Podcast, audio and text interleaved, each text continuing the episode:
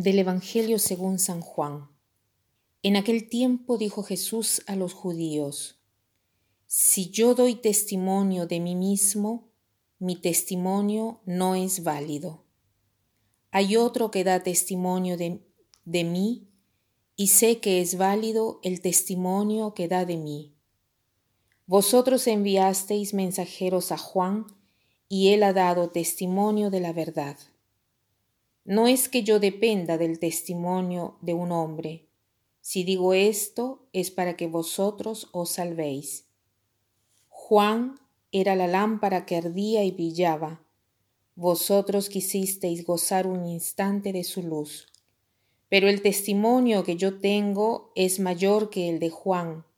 Las obras que el Padre me ha concedido realizar, esas obras que hago, dan testimonio de mí que el Padre me ha enviado y el Padre que me envió, él mismo ha dado testimonio de mí.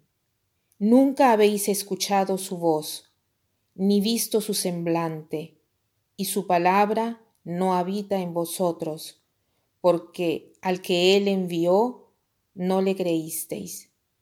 Estudiáis las escrituras pensando encontrar en ellas vida eterna pues ellas están dando testimonio de mí, y no queréis venir a mí para tener vida. No recibo gloria de los hombres. Además, os conozco y sé que el amor de Dios no está en vosotros. Yo he venido en nombre de mi Padre y no me recibisteis. Si otro viene en nombre propio, a ese sí lo recibiréis. ¿Cómo podréis creer vosotros que aceptáis gloria unos de otros y no buscáis la gloria que viene del único Dios? Este pasaje del Evangelio mm, da muchas luces en cuanto a la soberbia, cómo la soberbia nos impide de conocer a Dios, de conocer todo lo que se refiere a Él, de conocer la voluntad de Dios. Cuando está de por medio la soberbia, no entendemos nada, no vemos la realidad como la deberíamos de ver. Estamos llenos de dudas, llenos de oscuridad.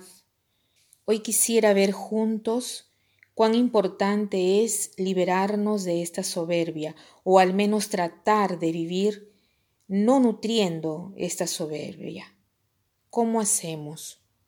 Jesús nos está diciendo aquí que Él ha venido al mundo, pero que los hombres no lo han reconocido.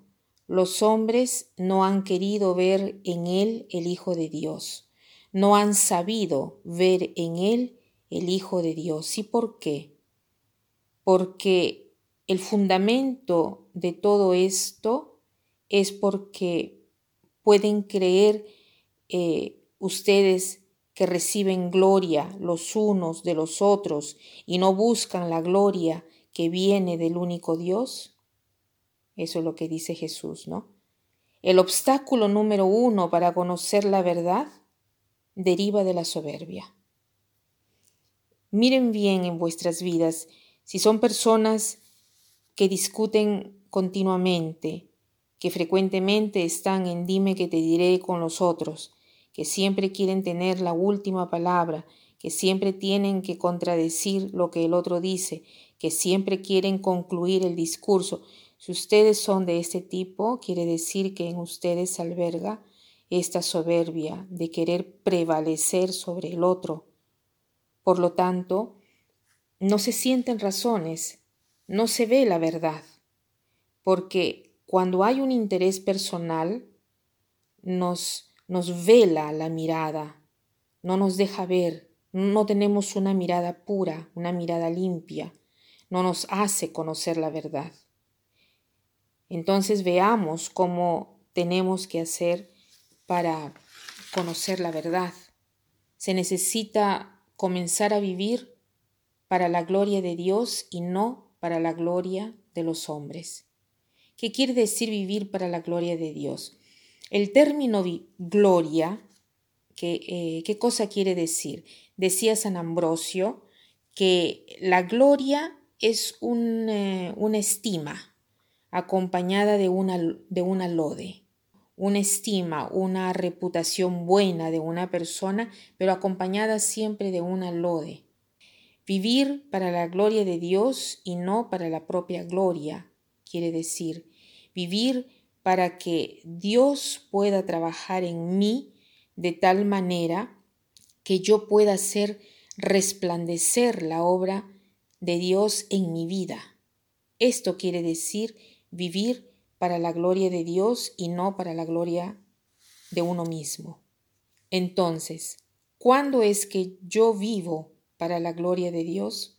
Cuando acepto mis límites y dejo a Dios obrar en mi vida y la gente viendo mis limitaciones va, va viendo incluso cómo me pongo a disposición del Señor. Por lo tanto, los resultados se ven, porque cuando uno se pone a disposición del Señor, los resultados se ven. Ahí es cuando yo vivo para la gloria de Dios, porque dejo a Dios obrar en mi vida. Y Dios cuando obra en la vida de alguien, obra maravillas. Entonces, vivir para la gloria de Dios nos conviene, porque sólo así podemos hacer resplandecer toda esta potencialidad que el Señor nos ha dado. Y viceversa, si buscamos nuestra gloria, nuestra estima acompañada de lode, nos perdemos en un vaso de agua porque eh, usamos nuestra propia fuerza y no la fuerza de Dios que viene de lo alto. O sea, esto no nos hará llegar jamás a la altura de la situación. Y para terminar, quiero citar esta frase, que es la frase eh, esencial, digamos así, de los jesuitas. Ad maiorem Dei gloriam, a la mayor gloria de Dios.